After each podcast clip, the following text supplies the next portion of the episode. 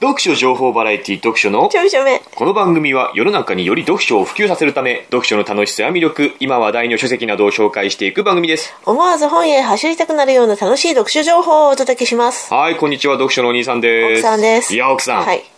本屋大賞の結果見ま したよかった。おめでとうございます。おめで1位よ。一位は僕ね、におめでとうって言われてもあれなんですけれども ねいや、予想。予想通りの鏡の古城でもダントツだったダントトツ今回本当にダントツでしたよ、あの多分過去最高に1位と2位の点差が離れてると思うんだよね、鏡の古城が600何点で、2位の盤上のひまわりがもう200何点台だったんだよねすごいねうんうん圧倒的な1位とで鏡の古城大賞を受賞しましたこれ何がすごいってやっぱりお兄さんのそのだって鏡の古城読んだのって確か3冊目とかなんですうんよ、はいはいね、その時にもうすでにこれは大賞だって感じるお兄さんのそのセンスだよねすごいのあはそうやっぱ10冊読んで全てを読み比べた上で「鏡の古城が大賞です」ってこういうね、予想の仕方は誰でもできるんですよそうですねうんでも3冊目にしてすでにこれ大賞だと他読んでないんだからまだいや、でも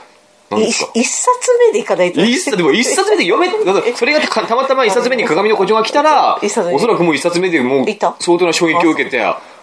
そんまなあに、どの時点で読んでもおそらくね僕はそのセンスがあるからいいものを見極めるあそうその軽眼めいたものがあるからあ、そうなんだ。よかったですねさ。すがその辺はやっぱり読書のお兄さんだった なとただ2位3位の崩れるのを抱きしめてああアックスについては随分外したあ、そうなんだ。あ、そうなんこだ。こやっぱね自分の個人的な何か感情っていうかねあー、うんあまりこう好みとかうん、好みが出ちゃったですねあー、そう。全体的なこう俯瞰で見ることができなかった、うん、こう遠くから離れて、うんこの対極的に全てのこう評価をすることができなかったですね俯瞰の負は何、何俯瞰の負はうーんわかりません漢字はわからない要はあのちょっとし個人的な感情が入ってしまったから、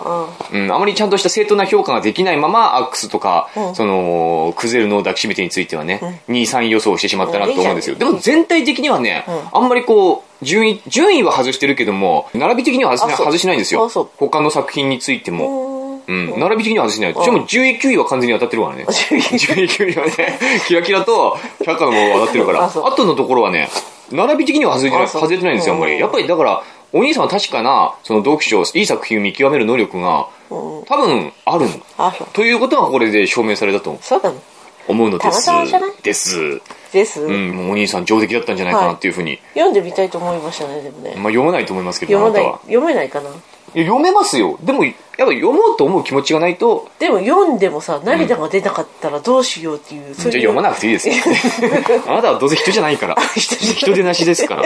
読まなくていいああ、そう。でもままああ東洋大賞はこれでいいとして、 総括はいいとして、はいまあ、仙台行ってきてね、ああ、そうですね。ね行ってきましたね。まあ、リスナーど読著名メール職人のようちゃんっていうようちねゃんねまあ、ご存知の方多いと思いますけれどもご存知のご方多いのかな。存知の方多いと思いますよ結構頻繁に読まれてますからなんたってね、あの読著名の、そのエピソードあるじゃないですかいっぱい過去の配はいは信いはいはいでそれがね再生数が今分かるようになってるんですよあーシーサーブログっていうのを、から、こう、ポッドキャストにつながってるんですけれども、そのシーサーブログっていうところでアクセス解析っていう機能があって、それに、去年あたりから、各エピソードのどれだけ再生されてるかっていうね、再生回数っていうのが表示されるようになったんあであ、すそうよ。カウントされるようになったの。たの。ああ、そっかそっうんか。それ去年あー去年あたりからだから、はい去年より前の方配信最初の初期の配信のカウントはされてないんだけれども、うん、中行ってましたうんね。そうそう。その機能が追加された時からはカウントされてるわけ、はい去年あたりから1年ぐらい前から、でですねまあ大体読書目って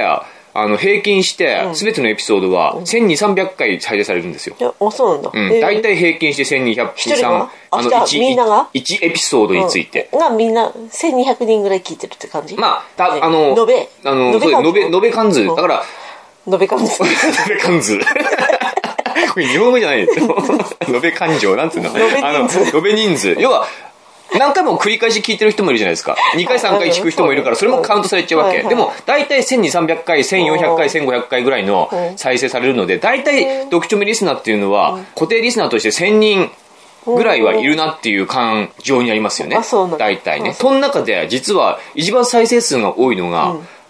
ようちゃんを走り続けるの回なんですよ あ。ったようちゃんがあうったん、ようちゃんのメールを読んでる回おああそうなんだそおうようちゃんがなんか走ることについてあーまあいろいろぐだぐだとメールを送ってきて、僕がそれを情感込めて読んだ回ですね。あれがですね、実はダントツの再生数なんですよ。あそう1800、もう多分1900再生ぐらいされてる。おー2000再生近いんですよ。おー他のやつは1000、大体言っても1400回。あそうでもそのようちゃんを走り続けるだけが、1800、900回ぐらい、そんな面圧白いんだ倒的な再生数をへー誇ってるですへね。ーそのようちゃんですよ。ちそのようちょゃっんと前振りが長くなりましたけど。はいようちゃんね首45度に傾けて、ねえ何がびっくりしたってさ、んほらメールでさ、んあなたとようちゃんがさ、うん待ち合わせとやってするってやってたでしはょ、いはいうんで大体の場所を教えたんでしょ、うん駅のこの辺にいるそうですね、仙台駅の、まあ、どこだったか忘れましたけどうんも。で来た瞬間一発でさうん、そうだね。パッと見つけられよたくみたいですね、そう我々を。よく見つけたのなんか気づいたら横に誰か立ってま したね。誰か立ってて僕らを見てて、あでも私ああようちゃんと思ったそう、ようちゃん。なんか初めてなんだけど、初めてじゃないよなんか大体そうだね、リスナーにこれまで何人結構4、5人ぐらい会ってきましたけれども、なんかみんな初めてなんだけども、初めてじゃない感がありますよね。ねやっしかもぱメールでやり取りしてるからなよのうちゃかんもしれない。男前男前。おかしいでしょこれがもう大誤算っていうか意外なことにね び。っくりしてね僕は本当にね、どんなボンクラが来るの来るのかはとは思ったのよよう。ちゃんね全然、なんていうのこう彼女もいなくてさそうそうそう寂しくさ一人で走ってるような男の子なんだろうなそうそうそと思うっ。て多分もう、服装はもうケイパだと思ったもん。ケイパ、ケイパ USA の、ケイパいいじゃんあの、黒いジャージとかね、島村で買ってる、島村で売ってるやつね。うん別にケイパいいですけれども、いいじでゃないも、ケイパとか着てそうじゃないですか。メール読んでると、うんね、でもそんな感じじゃない。本当に今時の本、当ねねね、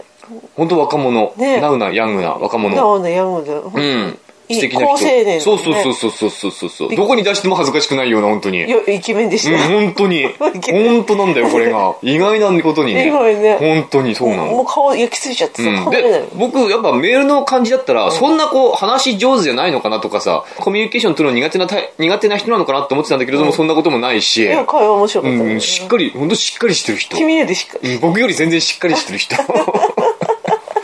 だったんですね。ねまあ、短い間でしたけれど本も。当ちょっとだったね、うん、1時間半ぐらいかもしれない、まあちそょうっねとふつああの4人でですかうん娘含めて4人でそうち娘いょたっからとね夕食を牛タン食べたりそうしたぐらいのねお話ししてねささやかな交流になってしまったんですけども、うんそう本当良かったなと、ねまあ、全然会うつもりなかったんですけども今回ねあそう目的が全然違うからそ そうそうもそも今回仙は台には何もアンパンマンミュージアムねそうアンパンマンミュージアムとアウトレットパークに行くだけの目的で、ようちゃんとかにもう全然眼中になかったん で突然メール来てねなんか会えるようだったら会いたいみたいなメールが来て、いや嬉しかったですよ、私は、うん、こっち子連れだからあなたに合わせてられないから、みた いな。いやようちゃんが合わせてくれるなら。そうそうあの迷惑かかっちゃうからさそうそうそうそう。子連れはなかなか僕らは子連れは時間通りに行くこともなかなかできないしね。できないしねうん。ようちゃんがなんとか合わせてくれるんだったら、会えますよっていうふうなうん、いろいろやりとりしてね。はい。番組の途中ですが、ここでメールが届きました。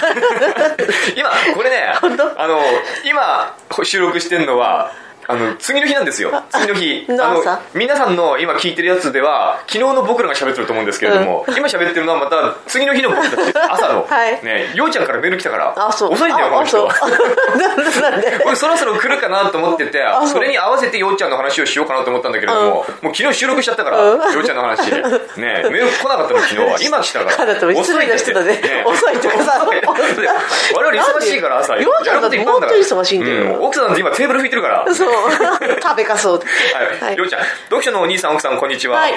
先日は急遽お兄さん一家の仙台旅行にお邪魔させていただきありがとうございました、はい会うまでに送られてきたメールが事務的な感じだったの で自分はすごく嫌がられてるのではないかとそうだ不安な気持ちになりながら待ち合わせ場所周辺をうろうろしてましただからあそう我なんだ々は時間がないからね あそうかそうかあ高速運転してんだからあそあそうかそうかそうか奥さんに打たせ打たせてねこうやって打って僕が喋ったりしてねあああそううんえー、とそんな時にツイッターでお兄さんが色付きの絵文字をつけて今動物園にいるよとツイートしているのを見てあせめて色付きじゃなくてもいいからメールにもびっくりマークをつけてほしいなと嫉妬していま したまあねほん何かつければおそらくこあう僕全部事務的なあそっ今かこうこういううん今日はこういう予定があって動物園行ってその後なんだアンパンマンミュージアム行って何時から何時ぐらいまでは時間が取れそうですって一切びっくりマークも感情なエモーショナルな何もつけなかったはいねはい全部事務的なメールだったから、まあ、捉える側から受ける側からしたら、うんなんだよってなんうか僕嫌われてんのかな、うん会いたくないのかなとかって思われてうもん仕方がないようなちょっとね、うん、そういうメールでしたごめんなさい、はい会ってみて一番驚いたことは、お兄さんたちと別れてから家に帰った途端に、お兄さんの顔を全く思い浮かべられなくな ったことです。何がおかしいんですかそんな爆笑することですか奥さんとみのりちゃんの顔は今でも思い浮かべられるのに、これは非常に奇妙な現象 です。お兄さんの顔は思い浮かべられない。だからこの人はそもそも僕の方はあまり見てないんですよ。あーあ、そっかそっか。奥さんとの話読む、あそうだね大体ご飯食べてる時も、うん奥さんと私の前そがうそうりょうちゃんだったもんねそうそう向かい合ってたし僕は隣にいましたから、うん、いおちゃんの隣にそうね。そうそうそう、んそうだねまあそうおおあのようちゃんは僕のことはイメージ的にはワクワクさんみたい な人だって言ってましたけど、もう全然違うんですけど、うん僕結構あんま特徴がない顔なんでしょうかそうそうだよん特徴がない顔だと思うんで、いるかいないか分かんないそよううそなうそうそう影の薄いそうそうそう本当にうん、一度見ても覚えられないかもしれないですね覚えられないねそうだねそういう薄い顔してますから、はい醤油顔してますからあ、醤油が、うん醤油顔何顔違う塩顔なんですか いや、ドブ顔。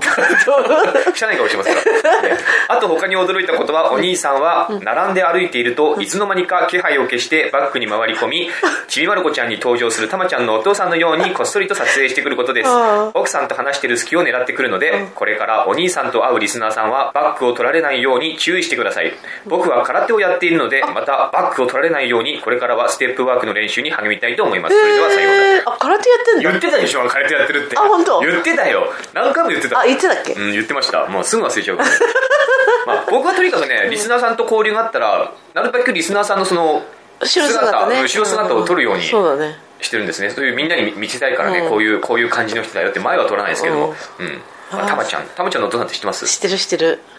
どういう人ですかおじいちゃんの方は知ってる。誰ですかたまちゃんのおじいちゃたん。まちゃんのたまちゃんお父さん。あ、わかんない。まるちゃんのおじいちゃんじゃなくて、たま ちゃん。たまちゃんってわかりますわかるあの、あれでしょお友達でしょまる子ちゃんのね、ねメガネかけてるね。そうそうそうで、たまちゃんのお父さんってすごいカメラに凝ってるんです。あそうなんだライカのカメラとかって言って、あそう、へうえん、あのカメラマニア撮影マニアでーいつもこうパシャパシャパシャパシャたまえを自分の娘のことを撮ってるんですあーほねうカメラ大事にしてほう高級のカメラ一つ持ってるんですよ、うん、そういうお父さんを思い浮かべたと、おーはい、奥さん奥さんは特に何も考えはない ですこのことについては伝わりませんでしたえーでたまちゃんも楽しかったよね、本当にね。あーメールくれたんだ。そうです遅いね我々これかいらまや、たいいじゃない。あなた、あなたこんな長文いっぱい書いてくれたんでしそうょだね何日もかかったのかなそうだよ。1週間かかってさ、書いてくれたんだよ。 ありがとうございましたそうようちゃんねありがとうございます。はい、我々もまあこれからいろいろやることがあるのでまたあ とは、あとは昨日の我々我々に任せて、うん、皆さんも引き続き、あの、配信をお楽しみください。はい。なんとかそういう実現しましたけども、はいうんはいこれからもまあ、ちょくちょくリスナーさんとは交流していきたいなと思いますね。そうだね今回本当にようちゃんと会えたことは非常に楽しか本った。当楽嬉ししかかっ。ったた。と本当楽しかった。怖かったね。うん思いますね、はい。本当にいい時間、いい時間でした。ようちゃんありがとう。 はいはい、ありがとうございました。そうね、今日は特にあと話すことがないんだけど超。おしまい。超おしまい。 あのーこれから読書目を配信していく上で、ちょっと話しておかなくてはいけないようなことがそう。いくつかある。いくつかが。うん、いくつか。別に隠してるわけでもないし、今まで言うタイミングがなかったというだけであってう、ん。うん、言えなかったんですけれども、やめるとか。読書名はですね、実は。実はですね、という話じゃないんですよ。全 然という話じゃ全然ない。そういう話じゃないんですよ。え、じゃあ本の紹介は。今度紹介します。ようちゃんから、そういえば、ようちゃんから、あ負そう双子担をもらったんですよ。ありがとう、ようちゃん。あの、どこやったどこやったんだえっと、あの、奥さんが読みたがってそうた、双子ねその世界の終わりの、なんつったっけ、沙織さんなん沙織さん沙織さんですか、そうですが書いた、直木賞候補作、候補作にもなった双子っていう小説をようちゃんからいただきまして、ね本当にありがたい。お土産ま僕でもこれ買おうと思ってたんですよ、いただいて実本当に。うん。で、それちょうどよくもらっちゃってね。僕はもう読みました、これ。あそううん。ああはないた読みたいって言ってましたけれども。私読みたい。うん、読みます読み、読むじゃあ読む読紹む。介した方がいいかな何も言わない方がいいかなああ、私読んでからの方がいいか読な。んでからの方がいいですかまあ、あれですね。沙織さん、内容としてはね、正直そこまで斬新なもんでもないし、うんよくある、あった。うん。あの、僕これ読んでね、あの、想像したっていうか思い浮かんだのが、グミチョコレートパインっていうね、大月健二が、大月健二って知ってる知ってるミュージシャンの。知ってる知ってる大月健二も結構小説書くんですよ。あそうそうなんですへよ、ー実はへね。ーで、その中の代表作で、グミチョコレートパインっていう青春小説、うん大月教授、大月教授じゃないよ、大月健二のちょっとな、反自伝的な小説なのかな、あれ確か。へーうん、まあそういう小説があってそれも、あのミュージシャン、大月教授もミュージシャンじゃない大月教授じゃないよ大月健二もミュージシャンじゃないですか、うんうんだからそのミュージシャンを目指す若者うん。だ確かそういう話だったと思うんだけれどもそれにちょっと雰囲気が似てるなっていう、あー。まあ、全然違うといえば違うんだけれども、うんなんかそんな雰囲気ミュージシャンを目指す、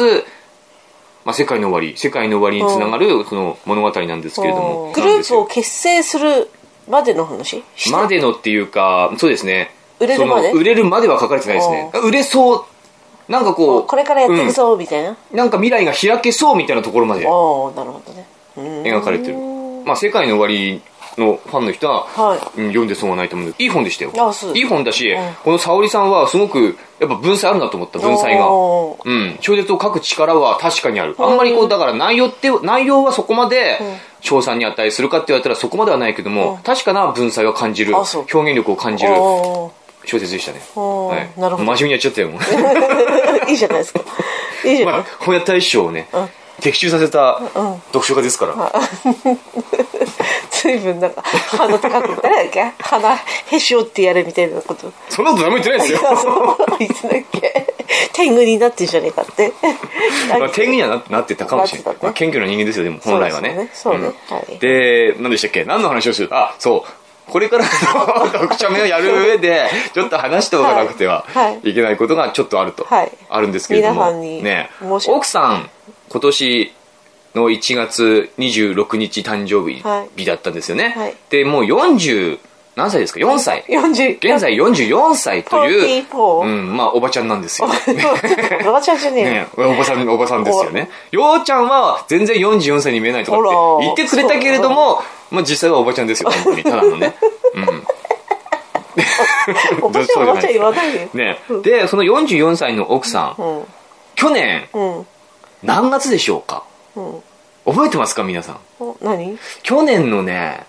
10月かな。そのぐらいの読書目の配信でうん、奥さんが、なんか生理が来ないみたいなことを言ってたんですよ い。たいたいたいたねはいないやいつだったか忘れましたけどもいやい確か10や月とかそのあたりに言ってるんですよ、あ上がっちゃったってよ、うん、生理上がっちゃったとまあおばちゃんだからそういうこともあるよねという感じで話をしてたと思うんですけれども、実はいまだに生理が来てないんですよ もう上がった完 全にいまだに生理が来てないもう知らないもわうすごいしけ、うん、だからやっぱ完全にこれは上がりだと、ん奥さん卒業おめでとう読書目の卒業、うんそういう話かと思いきや、そうじゃないんですね、 ねね、これ勘の人はここで分かるかもしれないですけれどあも分かったよ分かると思いますけれども上がってないの上がってないうん、上がってないのに生理が何ヶ月も来ないっていうの は、どういうことかというと、まあ、ちゃんとした保健体育を習ってき た、あのようちちゃゃんんとした教育を受けてきようちゃんあたりは分かた、るね、人たちだったらわかると思うんですけれども、そういうことなんですね。そういうそういうことなんですよ。妊娠してるんです、この人。誰の子かは知らないですけれども。できちゃったのそう妊娠してるんですよ、でこのきちゃった人。で、もう、かなりの、あの、月日が経ってます、妊娠してから。今8ヶ月8ヶ月も経って8ますヶ。月になりましねた、 2, か2ヶ月3ヶ月の話じゃないんですよだって10月とかに生理来ないって言ってんだからねねうん8ヶ月誰の子か は知らないですよ本当に違いうよあんたしかいないじゃんや僕は知らないですよあなた違うじゃんあんたじゃんあなたがやったんじゃん僕はだってそういう行為をあまりしないですあまりしどういやでも本当だよねあまり行為をしないあまりしないだってお金取られるんだから お金取られるからあまりしないの奥さんはやっぱプロの方ですから、 ねプロの方だからお金取られるのだからなるだけしないようにしてるまあ一応夫婦だから夫婦割引は効くんだけれども ねね、本当は家族割そうそうそう本当は30分5000円のところがね夫婦割引で30分3000円ぐらいになるんだけれども、 うん、でもお金取られるからプロだからちょっとそういう行為なか なかあんまりしない あバカじしないようにしてるのまあでも来年あたりから多分3000円が2000円ぐらいになると思うゃない安くなる思うんだけれども 上がっちゃうからやっぱそう上がっちゃうとかもう子供2人目になるしねねいろんなこところが緩んでるからそうそうそうもっと割引してもらえないと割にねこ合わない、れ以上言うんならどうすんだろそううねいうことでね、うんだから予あんま定日りがね7月7日なんですよそうなん七ですよ夕七夕、ねうん予定日ね予定日、うだからもうすぐなの正直正直言うともうすぐなので すもうねすぐ結構早い早めに早いもう生まれちゃうねっていう話で、だからあのなるべく読書目はいつも通りこれまで通り配信していくつもりですけれども、ある程度そういうあの出産とかの事情が重なって、そうあの配信が滞ることはあるよと いう話でねそうそうんまあ、我々2人目の子供が生まれますと生まれる予定ね順調にいけばね、まあ、誰の子かは知らないですいけど、やあな たでもいや本当に百発百中だよねうん、百発百中でしたねすごいよね、でもさなんかさ行った瞬間 さちょっともう少し、もう少しマイルドに、なんかこう、ああんまり直接的な言葉を使わないでです。やってさ出した瞬間さ、あーもうちょっとマイル ドに。なんでよあ二枚ですよやってなんで、終わりを告げようというその瞬間、うんそこ表現力でね。うんで、はい。そ その、ううんん、うんっ読書の奥さんだからて感じの時に、うんって言った時さ、うんはいうんそれいけーって聞こえなか った。聞こえ ない。全然わかんない。もうそれはもう共感できないです。ごめんなさい。それいけーって聞こえたんだって。聞こえたんです聞こえたんだって。いやー、僕何も覚えてないですね。でもおかしいよね。何がおかしいんでいすかや、本当に百発百中 だよ。まあ、そういうこともあると思いますよ。まあ、あなたは、やっぱりもう、いや、まあ、あんまりやめない方がいいか。あんまりこういう、年齢差別になるから、僕の方が発言を気をつけてきてそうそうそうそう僕の方はとにかくね、元気なの。ね、元気だから、僕元気。それが功を奏したと言いますか、まあそうなんじゃないですかね。まあでも44歳。で、なかなか妊娠、出産はねあそうそうそうそう、今の世の中、ね、不妊不妊って騒がれてる時代にさ、うん、私できる子じゃんって。 そう。やっぱ僕は元気だからかもしれ僕ない元で気すけど。。私も元気 で。まああなたも比較的元気なんでしょう ね。健康的な体なんでしょう、きっと。うん、もう決まってあるしね、んうん決まった何日にが何が決まったあえーそうだ生理が決まった日にあるしそさ、うねうんでもそれいけーって聞いこや、えた聞よこえなかった。それはわからない。 それいけーって聞こえたもん、うん まあ今のところとにかく順調でして、今はね、ん何もなければいいけど何も問題はなく、うん、そう、うん、成長してる状態なんでおすけど。腹もすごい大きくなっちゃって、しかし僕はやっぱ思い出すとね、切ないというか悲しくなるのは、僕もまだ32でしょ、で44あなたは44でまさか自分が妊娠してこれから出産するかとは思ってなかったと思うんですけれども、いやもう一人欲しいなとは思ってたから、じゃあいいじゃないですか、うんまあいやいいでも44歳でまさかここはあなあなたがそれこそ行幸ってやつでしょだ思ってもない幸福でしょ、そうだねどうこう、思いがけない幸福でしょうんそうだねうん、授かりもんだねそうですねそれいけーってね、僕はでも32歳で、まさかあなたのね、あの股間のですね、まあ毛が入ってるじゃない ですか股間に毛が入ってるもんじゃないですか人って、はい大人のこ女性れっいいのか てないやまさかだから奥さんがその産婦人科に行く時に、うんうん要するに股間を見られるわけでしょ、うん、そうそうそうお医者さんにそうそうそうで僕に産婦人科に行く前に何を頼んだと思い ますか皆さん何を頼んだと思うね何を頼んだと思う 言わいないやで、マジ、まあ、僕これね、32歳でこんなことをすることになるとは思わなかった よ。あの、奥さんのまあ、おけけがあるじゃないおけけね。で、42歳だから、その、ちょっと白いものが出てきてる。白いものが。白髪が生えてきてる。 白髪が生えてきてる。おけおけけのおけけの白髪おけけが。の白髪で髪の毛じゃないんですよ。 ね、髪の毛じゃない方のところに白髪が生えてる。この白髪が恥ずかしいから、 僕に抜いてくれっていうわけですよ。ね、まさか32歳で自分の嫁さんの、そういう下のおけけの白髪をね、ピンセットでこう一本ずつ抜くことになるとはね、思わないわけですよね。その、いつも受診するたびにね、何本入ってるって、あ、10本ぐらい入ってるねってね、バカじゃなバカじゃないいってあなたがやらせるんだよ、そうやって。 バカやらせるの。ねえ言わないどう思います か皆さんそういうことややらせましたかみんなやってる旦那よ様にやってますかねやってるかもしみれんない。なさ若い時だったりしてるからさ、まだ入ってないですか。まだ入ってた、でもやっぱ44歳ぐらいになると、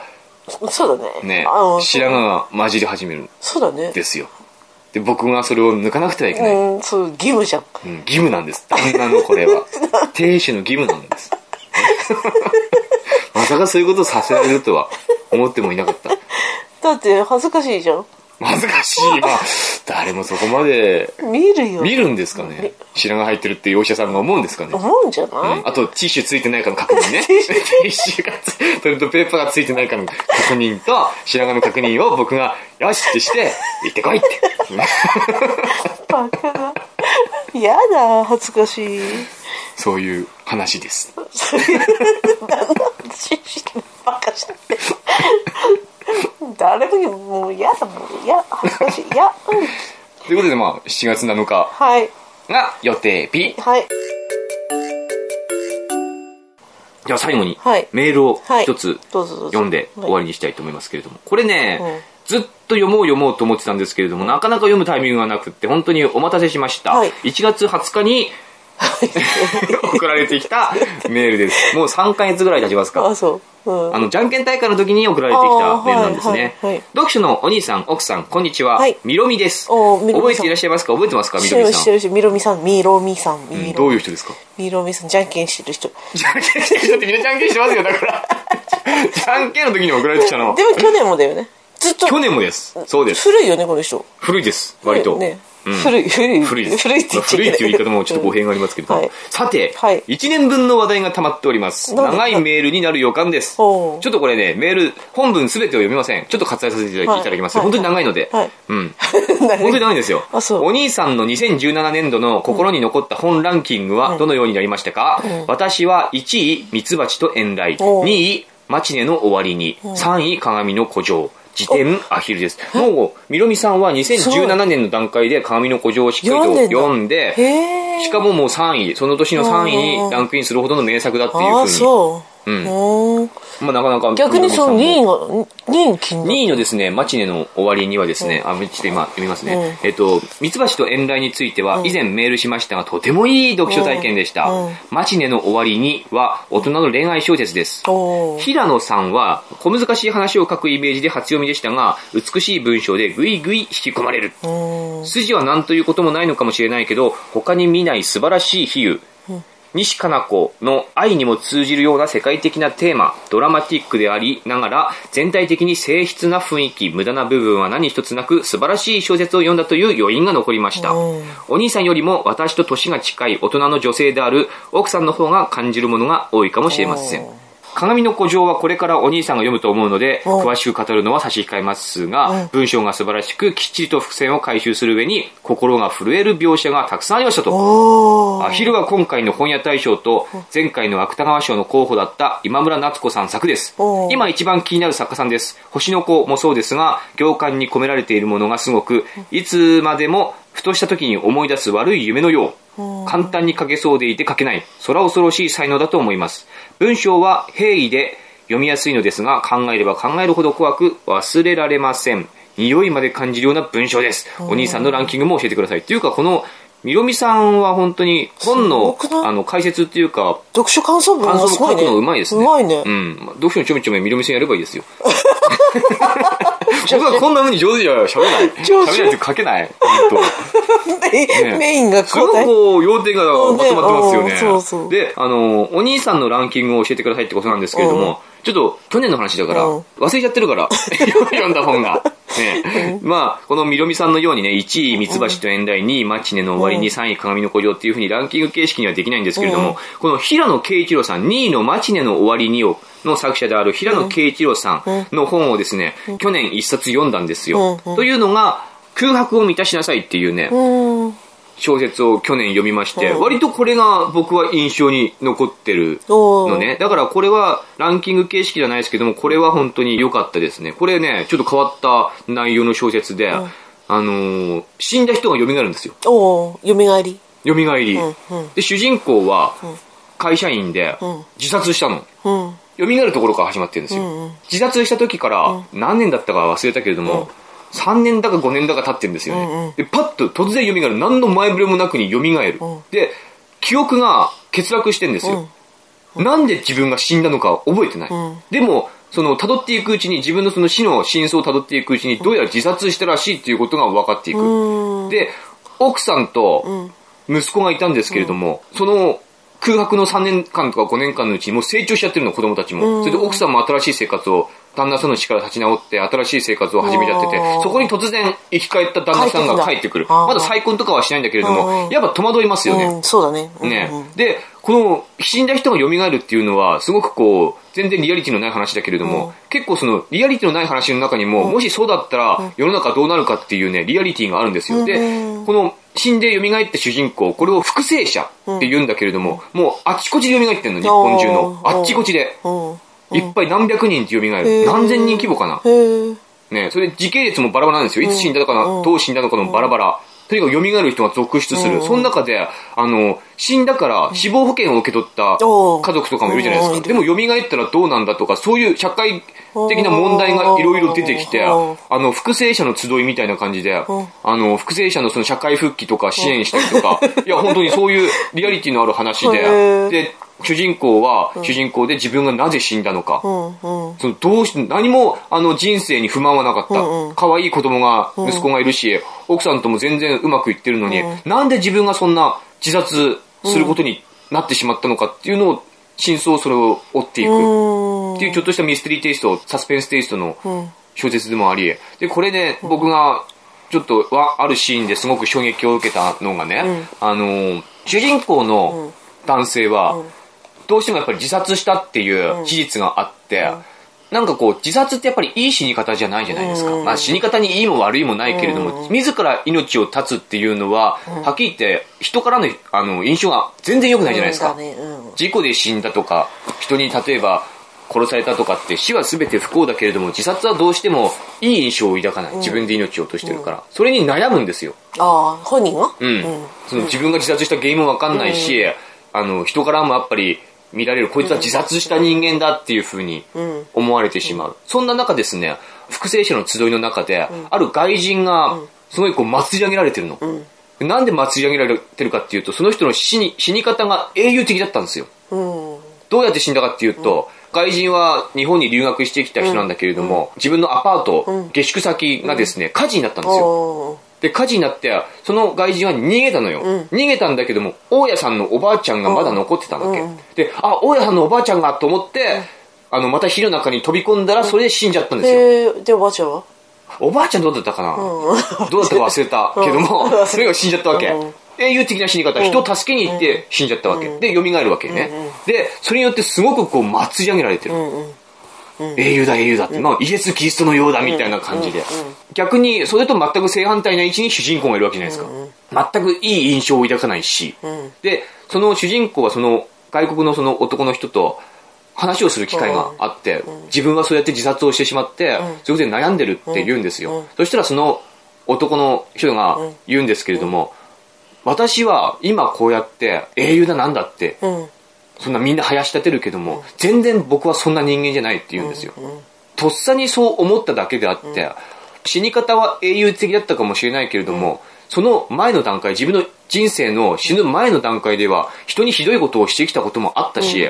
あまり人に褒められないようなこともたくさんしてきたって言うんですよ、でも最後の死に方が英雄的であっただけで、なんか自分の評価がどんと高まってしまうと、そんなことはないんだってだからあなたも自分が今最終的に死んだ時に最悪な死に方をしたかもしれない人に褒められない人に後ろ指させるような死に方をしたかもしれないけれども、あなたの人生全てがそうであったわけじゃないだろうと、もっといいことをしてきたこともあったじゃないですかって、人のためを思って何かしてきたことだってたくさんあったはずだって、そこに誇りを思いみたいなこと言うんですよ誇りに思いみたいなこと言うの全ての過程で自分を評価しなくちゃいけないし人を評価しなくちゃいけないみたいなそういうなんか